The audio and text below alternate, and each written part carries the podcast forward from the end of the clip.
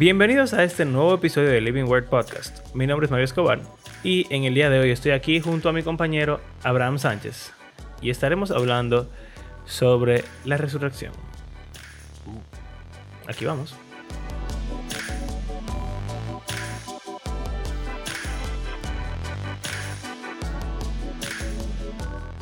Todos los cristianos creen en la resurrección de Jesús. Mm. Pero, ¿todos creen en la resurrección en general? Eso yo lo oí por ahí, alguien que estaba hablando de eso. Y me llamó mucho la atención, porque inmediatamente lo que yo pensé fue, tiene completa razón. Eh, ¿Qué tú crees de eso, Mar? Eh, yo creo que tiene toda la razón. Eh, lamentablemente. Y cuando yo empecé a pensar en la resurrección como algo importante y algo real, yo tenía como 10 años de cristiano ya. o sea, fue hace como, como 2, 3 años que yo empecé a pensar en la resurrección como algo que importaba y de lo cual yo quería formar parte y también de algo como que iba a pasar realmente porque lo que todo el mundo piensa, según yo he visto y escuchado y hablado con la gente, es que la resurrección es simplemente cuando uno se muere, ya, automático. Mm, Sí, como que la vida nunca se acaba. La resurrección para la gente, para mí, es como la vida eterna. Como que, como que tú te mueres y tú estás vivo en el cielo con Dios y ya. yo no lo he oído así. Bueno, O sea, cristianos promedio quizás ni saben que la resurrección existe. no, no, no, no. Perdón, perdón, perdón. No es que no saben que exista. Todo el mundo sabe que existe la resurrección. Mm, Y todo el mundo no solamente sabe que existe la resurrección, sino que también tienen algún tipo de concepto de, eh, la eternidad. de la eternidad final, vamos a decir. Ah, Sin bueno, sí. Esa información teórica que está en la mente de la gente no se traduce muy bien a una creencia y una cosmovisión y un marco práctico del día a día. En el día a día y en las conversaciones y en la forma en la que la gente habla, lo que predomina es simplemente te moriste, estás con el Señor por siempre y lo que sea que pase después es simplemente no importa porque tú sigues estando vivo y tú estás con el Señor, o sea que ya tú estás eh, glorificado. No, porque también está lo del cuerpo glorificado, que la gente yo he escuchado como que lo dice, pero me refiero a glorificado en el sentido de estar con Cristo. Ok. Y realmente es un tema que hemos hablado ya en el podcast. Recuerdo la última vez que hablamos de la resurrección, yo hablaba de que cuando yo leía la Biblia, una vez yo me estaba preguntando como que qué importa que Jesús haya resucitado incluso. Eh, Como que cuál era la importancia de eso. No me Eh, acordaba. Y, y hemos hablado muchas veces de, de la nueva creación y la vida eterna y, y todo eso. Pero, obviamente, estamos en Semana Santa. Y eh, el evento principal de Semana Santa, para la mayoría, es la siempre hablamos, crucifixión. es la crucifixión, Viernes Santo eh, y todo eso. Pero el domingo se llama Domingo de Resurrección. Y ahí normalmente se hace un culto especial y, y etcétera. Pero eso es lo que digo, celebramos la resurrección de Jesús porque Él no está muerto. Es como lo, importante. Él no se quedó muerto, sino que resucitó. Eh, pero nunca he visto que se utilice en mi, mi contexto para hablar de la resurrección futura de nosotros. Incluso eh, hace un tiempo sé de un pastor que estuvo predicando varios sermones sobre la resurrección. Yo como que, wow, sí, está predicando la resurrección. eh, eh, esto, o sea, necesitamos esto. Y me quedé esperando, pasa sermón tras sermón, y se habla de la resurrección de Cristo, se habla de cómo la resurrección de Cristo era importante para el mensaje de los discípulos en Hechos de los Apóstoles, habla de, de o sea, varios, varios mensajes sobre la resurrección, pero nunca se lleva a hablar de la resurrección del creyente, lo cual me llama la atención. Y otro contexto que no sé si te ha pasado también, eh, cuando una persona muere, un creyente de la iglesia o no, un familiar o algo, y todo el mundo se consuela con el hecho de que ya él está con el Señor. Pero es triste para mí que ni en el funeral, ni hablando de consolar a la persona, se usa lo que el mismo Pablo dice que es el consuelo sobre los que duermen. Y es que, así como Jesús resucitó, cuando Él venga, ellos resucitarán también con Él, antes de lo que, que lo que estén vivos eh, seamos transformados, como Él dice. Entonces me pregunto, ¿por qué? O, qué es lo que pasa? Tú sabes que yo tengo dos teorías al respecto. Y no creo que sean excluyentes una de la otra, pero no sé. Bueno, la primera es que somos muy... Eh, no es si decir egocéntricos o, o quizá individualismo o no sé exactamente cuál es la palabra, quizá mientras lo vaya explicando la palabra va a surgir, es que lo que nos importa es estar bien. Lo que nos importa no es la historia de la Biblia, no nos importa el plan de Dios, no nos importa, eh, tú sabes, todo el misterioso plan que Dios ha estado llevando a cabo desde la creación del mundo, de unir todas las cosas en, en Cristo. No le importa el reino de Dios. No le importa el reino de Dios, no le importa ser la, imagen de Dios, no le importa la nueva creación, no le importa nada de eso, porque al final de cuentas lo que queremos es no ir al infierno. Bueno, pero nos importa, en teoría, evangelizar y también que la gente no vaya para el infierno. Eh, exacto, no importa que la gente que conocemos no vaya para el infierno, pero también nos importa mucho la como la santidad. Eh, el testimonio. Bueno, pero eso, eso no tiene nada que ver. según yo, yo pienso en la, mente de la gente, eso no tiene nada que ver. Uno tiene testimonio y cosas porque eso es lo que Dios quiere, y eso es lo que Dios le agrada, eso es lo que Dios te pide. Ya. Y uno quiere ir, al cielo porque uno no quiere ir al infierno y porque es, uno quiere estar bien.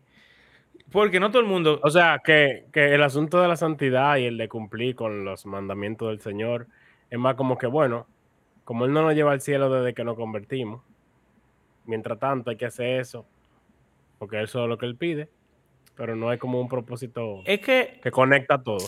Yo siento que no hay un propósito que lo conecta todo en la mente del cristiano promedio. Eh, quizás lo más cercano a algo que lo conecte todo sería que Dios es Dios y hay que obedecer a Dios. Y quizá el evangelismo, porque, o sea, bueno. O sea, yo digo lo del buen testimonio es importante porque entonces a la hora de tu evangelizar, como que. ¿Y quién evangeliza? El testimonio va en contra. ¿Quién ¿Cuáles son esos cristianos que tú conoces que andan evangelizando por ahí en la calle? Bueno, pero. es, raro porque es más como para la gente de la iglesia, en verdad. Quizá me llene de veneno ahí, lo siento. Sí, pero, pero en verdad, en la, en la práctica se habla mucho de, eso, de a la hora de evangelizar o de que el no creyente te vea. Pero donde más énfasis le damos a lo que se hace es dentro de la iglesia. Como que. Para no ser tropizados hermanos. Yo he llegado a escuchar frases como que, ay, eh, de, de, vamos a decir, de niños o de adolescentes que se han criado en la iglesia. Y es interesante para mí ver cómo ellos eh, expresan las cosas. Por ejemplo, ay, no vea eso, que estamos en la iglesia, o eh, no hables de ese tema aquí, estamos en la iglesia, o no, no, no, eso es eh, no en la iglesia. Entonces, para mí es como una hipocresía grandísima, que ellos ven la importancia de que no se haga eso en el lugar, como que hay cierta algo sagrado que tiene el sitio, el espacio físico, que está bien, pero que eso no se traslade a otras esferas de su vida. ¿Por qué? Para mí es lamentable. Porque es que tú lo que te estoy diciendo es como una... Es, como... Dios tiene un set de reglas que, como todos sabemos, no podemos seguir porque somos malos. Entonces, Jesús murió por nosotros para que nosotros no tengamos que ir al infierno y podamos estar con Dios, que es bueno. Todos queremos estar con Dios, que es bueno, y nadie quiere estar en el infierno, que es malo, así que queremos intentar cumplir las reglas, pero como no podemos, lo que hacemos es confiamos en Cristo. Pero entonces, como queremos a Dios, porque Dios hizo eso por nosotros, entonces queremos obedecerlo. Pero no solamente porque queremos a Dios y lo amamos y estamos agradecidos, eso es una parte, pero también es que Él le dio. Y en cierto modo, si tú no lo obedeces, significa que tú no eres cristiano, por lo tanto, volvemos al punto inicial, vas a ir al infierno y no al cielo y sufrirás en vez de estar bien. Y conozco personas que me dicen, y seguro tiene que ver con esa mentalidad de qué significa ser cristiano y qué, cómo se va al cielo o al infierno, que aunque se predica que la salvación no es por obras, todo el mundo sabe que el que es cristiano tiene que vivir de una forma. Aunque no lo logra hacer perfectamente, eh, se, espera algo del que es creyente. Entonces, he escuchado personas que me dicen, bueno, yo no quiero irme para el infierno. Y en verdad eso es lo único que me haría considerar ser cristiano. Pero es que yo no quiero desperdiciar mi vida viviendo bajo ese grupo de reglas, porque yo quiero disfrutar y, tener placer y hacer las cosas que la Biblia dice que no tan bien.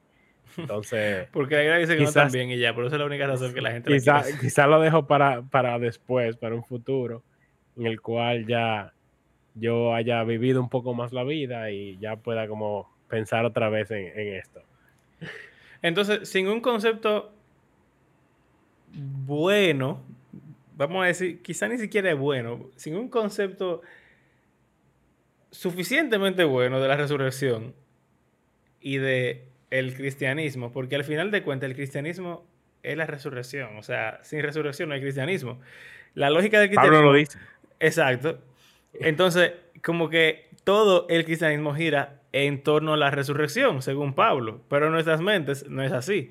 Entonces, si no tenemos un concepto bueno de la resurrección, o por lo menos decente, ¿cómo podemos explicar y, cuál es el racional y de vivir en santidad o, o de obedecer al Señor o de todo básicamente lo que uno cree y lo que uno hace no tiene ningún tipo de sentido porque al final de cuentas, o, o sea, tiene un sentido, pero un sentido medio, medio hueco. Porque aparte del que ya mencionamos, exacto, y al final eso no atrae a nadie oh. a querer ser cristiano o muy poca gente. Bueno, eh, querer huir del infierno es un atractivo. Bueno, y no mantiene a la gente muy involucrada en el cristianismo. Porque después de que tú te convertiste, que ya tú lograste ir al lugar bueno y estar bien, y no ir al lugar malo y no estar mal, pues entonces ya... Como que lo otro, en... Aunque queramos decir que no, lo otro es medio añadido.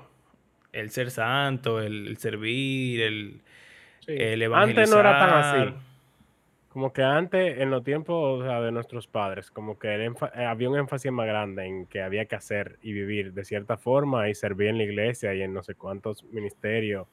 Y está como, como que la gente trabajaba más en la, iglesia. Mi intuición de eso, es que, o, opción uno, eh, tú sabes que en los últimos años la teología reformada ha tenido mucho eh, auge. auge en nuestro país. Y eso involucra la idea de que la salvación no se pierde y, de que la salvación es... Aunque todo el cristianismo es así, pero un énfasis mayor en que la salvación es meramente por gracia y por la fe. no por obras. Y no por obras. Entonces, eh, yo creo que antes había un mayor énfasis en que la salvación uno tenía que cuidarla porque quizás se podía perder y que eh, para tú lograr la salvación tú tenías que hacer algo. Lo cual... O quizás no es que se podía perder, pero como que tú tenías que demostrar. eso es lo otro. No, no, son dos cosas. Esa es la otra cosa. Que tú tienes que demostrar que tú eres cristiano para saber que tú eres cristiano. Y tú demuestras que tú eres cristiano por las obras. Pero yo creo que son, son dos cosas separadas.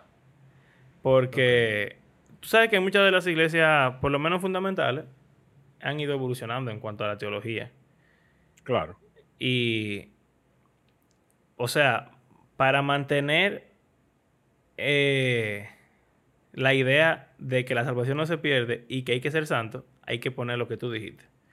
Que, que tú tienes que demostrar que tú eres cristiano a través de las obras. Que es lo que dirían muchos calvinistas que yo conozco, que la salvación no es por obra, pero las obras demuestran la salvación o son un fruto de la salvación. Eh, lo cual es una forma de conectar esas dos ideas. Mejor que como se conecta hoy en día, que supongo que pasa porque, qué sé yo, quizá también la cultura de que tú no tienes que estar juzgando a la gente y que tú no tienes que demostrarle nada a nadie y que el cristianismo es algo tuyo con Dios, quizá eso ha afectado ese, esa Y demografía. es interesante porque esa mentalidad la tiene la gente que no es cristiana también. Porque eh, eh, you do you. Sí, exacto. Eh, como que no- tu religión no se tiene que meter en mi vida, eso es algo de ti y ya, y no, eh, es algo individual. Incluso mucha gente hablando de, bueno, yo consideraría ser cristiano, pero no iría a la iglesia. O sea, sería un cristiano como por mi cuenta, ya leería mi Biblia, habría sermones en internet, pero no formaría parte de un cuerpo eclesiástico, que es otro tema en verdad.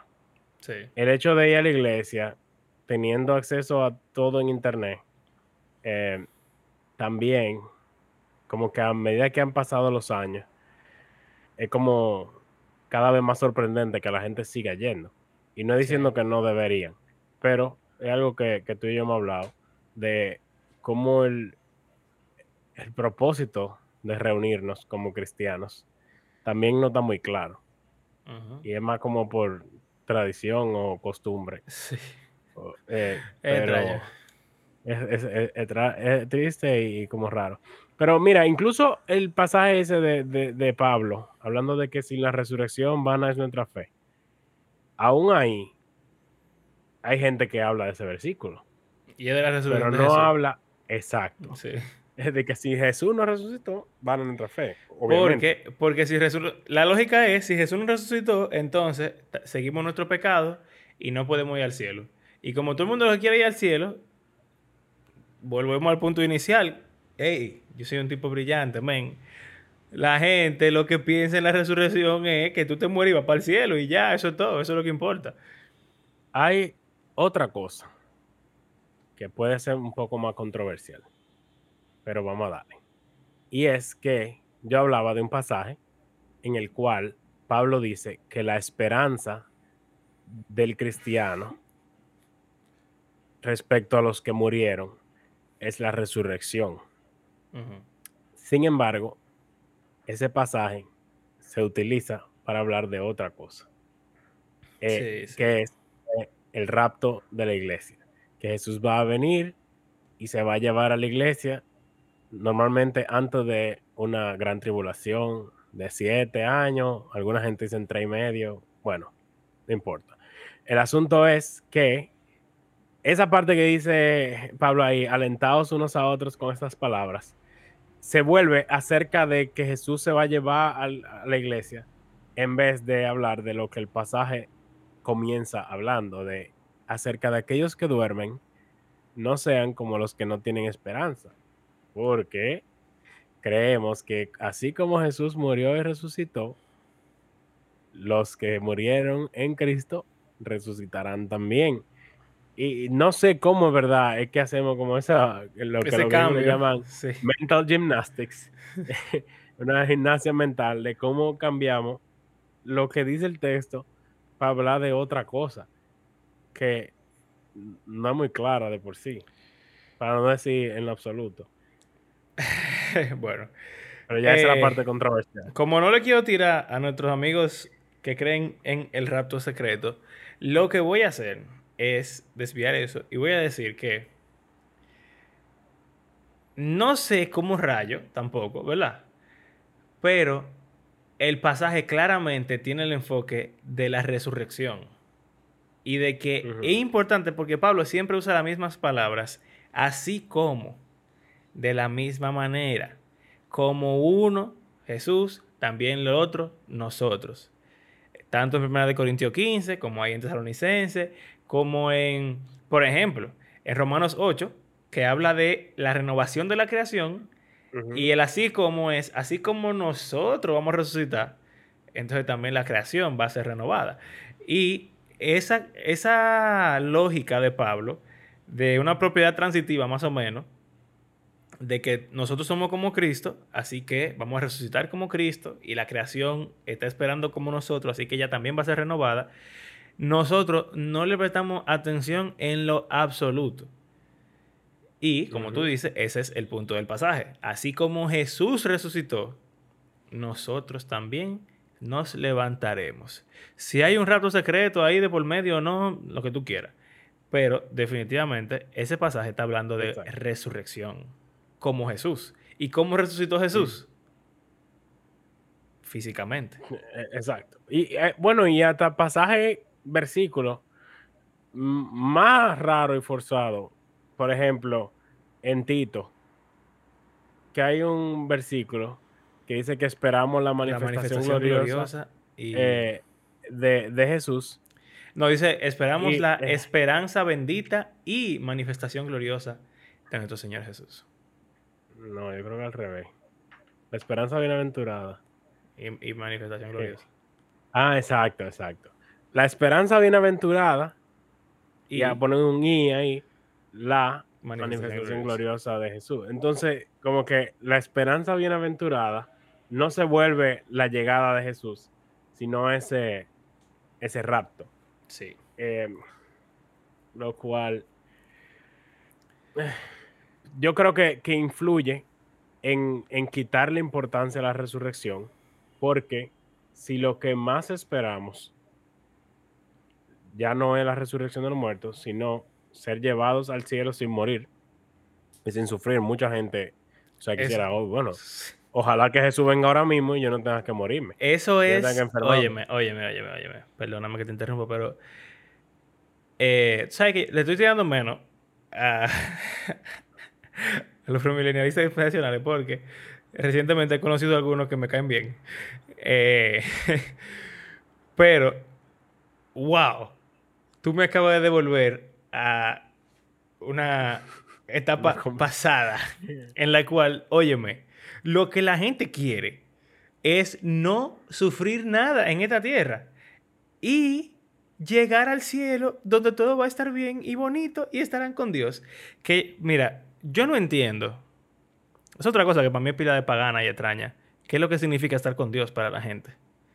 Porque para mí eso es lo mimito que dicen los hindúes eh, que van a unirse con mm. Brahma y van a estar nirvana también. Como en, en, Nirvana, en, una cohesión espiritual por siempre. Porque yo no sé qué rayo es lo que, lo que la gente tiene en la mente cuando dice que van a estar con Dios. ¿Qué es lo que van a hacer? ¿Van a hablar con Dios? Todo el mundo dice que le va a preguntar cosas de la vida. Pero, ¿qué vida? Porque hay alguna gente que dice que se va a perder la memoria. También, es verdad. Eh, ¿Qué vamos a cantar? Eso es lo que todo el mundo dice. Vamos a alabar a Dios. ¿Qué es lo que significa alabar a Dios? Y vamos a estar cantando por toda la eternidad. Y si es así, ¿qué diferente? ¿Cuál es la diferencia entre tú perderte en una alabanza perpetua y tú perderte en el espíritu universal de la creación? O sea, como que para mí eso sería bueno que la gente lo pensara porque todo el mundo Yo dice que no, no lo piensa mucho porque si tú te pones a pensarlo mucho, como que deja de perder, o sea, como comienza a perder atractivo. Y tú mejor dices como que lo que sea que sea va a superar todas mis expectativas. Así que ya. ah, ah, el versículo lo oí ahorita en Radio Amanecer, de que cosas que ojo no vio y oído escuchó son las cosas que Dios tiene preparadas para aquellos que le aman. Felicidades. Y algo que estamos claros, o sea, obviamente lo que sea que sea la eternidad va a superar todas nuestras expectativas. Pero hay expectativas claras. si tus expectativas son eh, estar en una nube cantándole a Dios por la eternidad, cualquier cosa va a superar esas expectativas, yo creo. Mm. Bueno, y. Wow. Em, me olvidó lo que iba a decir. El veneno. no, no, no. Eh, no era algo venenoso. Bueno. Bueno, también. Mm. Eh, la, la expectativa de, de estar con Dios. Pero lo otro que yo iba a decir es que lo que la gente quiere es no sufrir. Ah, es de eso Me que quiero morir sin sufrir. Me- Me quiero morir sin sufrir. Quiero morir. No quiero morirme ni siquiera. O sea, la gente lo que está diciendo, lo que está esperando es Jesús ven para yo no morir. Jesús ven para no tener que pasar por esta ola de LGBT que viene a mi país. Jesús ven para no tener que vivir en la tercera guerra mundial. Jesús ven porque el COVID está acabando con todo el mundo o estuvo o lo que sea. Por favor, Jesús ven. Para yo no tener que pasar por nada de eso y estar contigo y estar feliz en una habitación Sin con aire acondicionado perpetuo. Sin embargo, la palabra resurrección implica que previo a ella hay que sufrir, hay que morir. ¿Sí o no? O sea, resucitar eh, Eh, implica muerte y sufrimiento.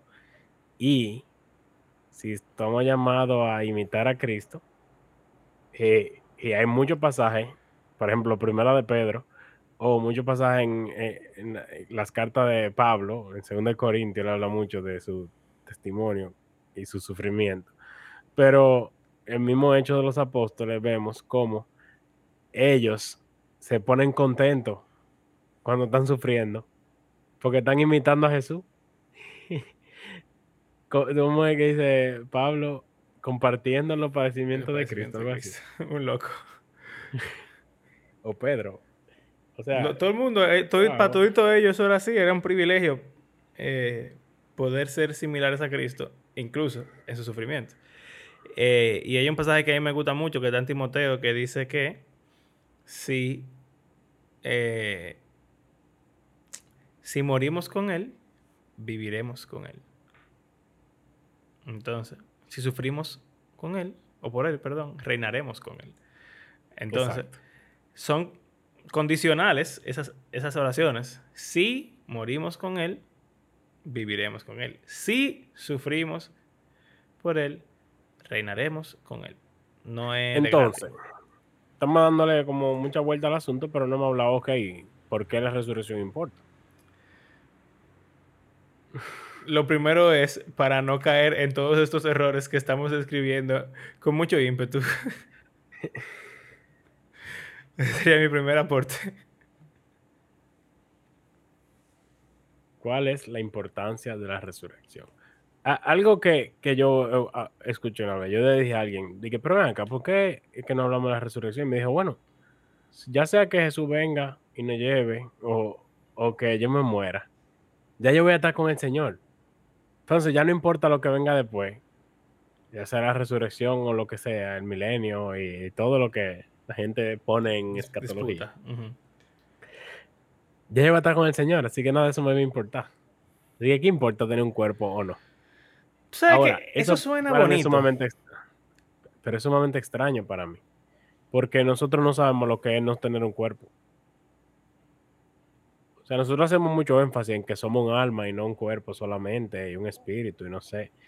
Pero, Nadie se ¿qué imagina ni significa lo que es existir sin cuerpo? No es un cerebro flotante. No. Ni un. Entonces- Ni un. Por lo regular, por lo menos yo, que mi.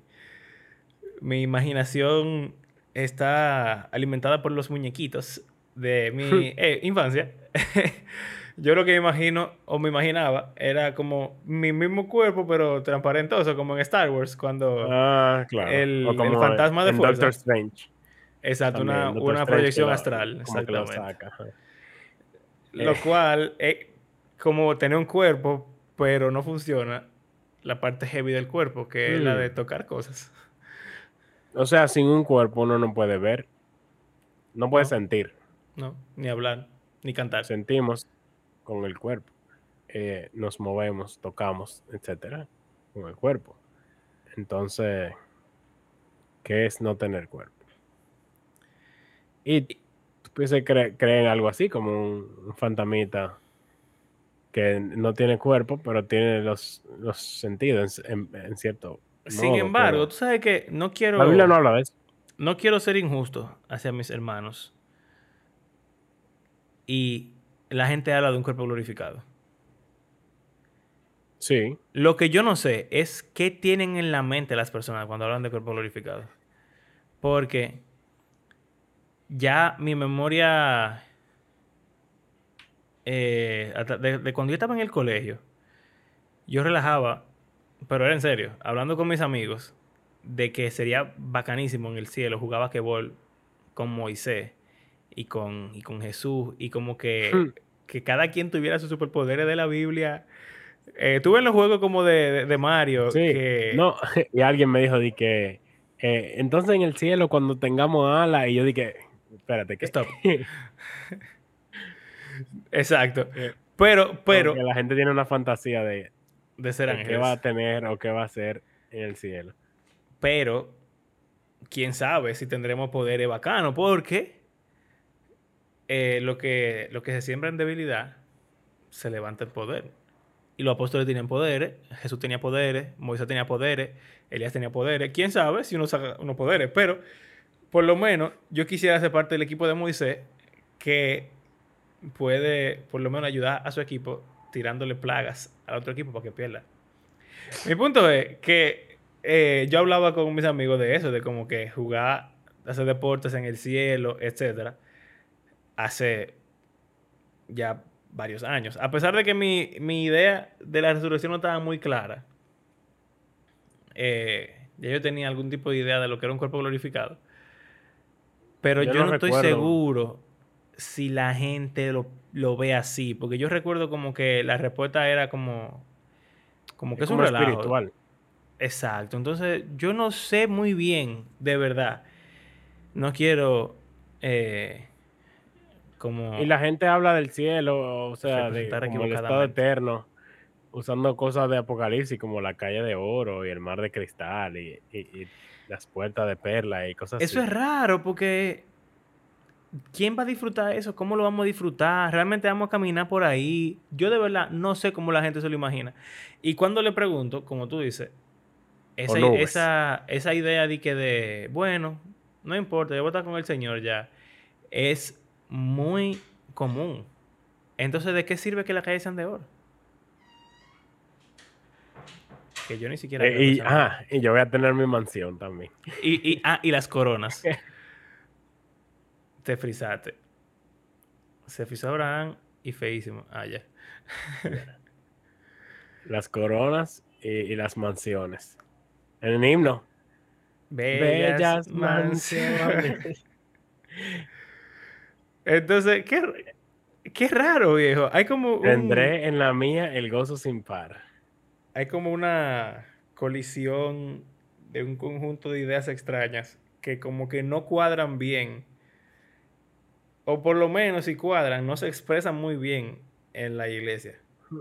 Por cierto, eso de mansiones. Eh, es de ese pasaje que dice Jesús, en la casa de mi padre muchas moradas hay. Sí. En la King James, en vez de moradas, que es más bien como habitaciones, sería más la traducción literal. En la King James dice mansions. Entonces la gente se imagina, tú sabes, una mansión. Y si puedo seguir eh, destruyendo personas, con, mis palabras y mi lengua viperina, si somos cristianos y no nos interesan las riquezas y no sé qué, no sé cuánto, no sé qué estamos haciendo pensando en mansiones y qué sé yo qué, yo me conformo con una choza si ahí está Cristo. bueno, hay eh, una, una, alabanza contemporánea que mejor es un día en la casa de Dios que, que no, pero hay otro que habla como un rincón. Ajá, pero un rincón en la casa. Un rincón en la casa de Que todo el palacio del rey. Entonces. Esa canción me gusta, ¿verdad? Sí, bueno. Eh, ok, ya. Vamos a, terminar aquí nuestra sesión de eh, tiradera y veneno hacia todas las formas de ver la resurrección que entendemos que no son muy útiles eh, y productivas. Y vamos a hablar entonces de qué encontramos en la Biblia, que es la resurrección, para poder terminar este episodio con algún tipo de... Algo útil. Algo útil, exacto, algo, algo práctico.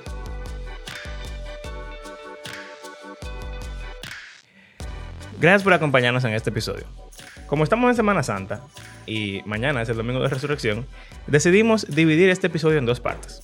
La primera, que acaban de escuchar, es nuestra tiradera y quejas sobre todas las formas de ver la resurrección que entendemos que no son tan útiles. Y mañana estaremos lanzando eh, una segunda parte de este episodio en la cual estaremos hablando de cómo entendemos que la Biblia presenta la resurrección de Jesús y de los creyentes y creemos que va a ser una buena idea ya que estaremos en el domingo de resurrección y todos deberíamos estar pensando en esto. Así que gracias por acompañarnos en este episodio. Recuerden que hacemos esto porque creemos que la Biblia es un libro que está vivo y tiene el poder de Dios para transformar a sus lectores y toda la creación. Eh, gracias por hacer este podcast parte de su rutina semanal y recuerden que pueden apoyarnos económicamente en PayPal o Patreon y gracias eh, otra vez. Será hasta mañana. Adiós.